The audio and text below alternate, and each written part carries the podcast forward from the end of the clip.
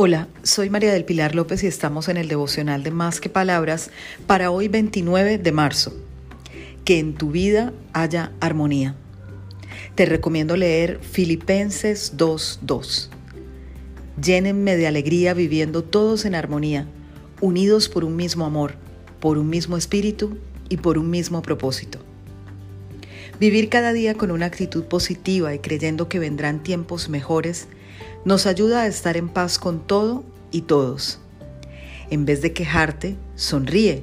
En vez de pensar que todo estará al revés, piensa que existe un orden divino para este día que te permite estrenar 24 horas y que está en tus manos hacer de ellas una experiencia reconfortante. Feliz día para todos, para que conversemos más que palabras.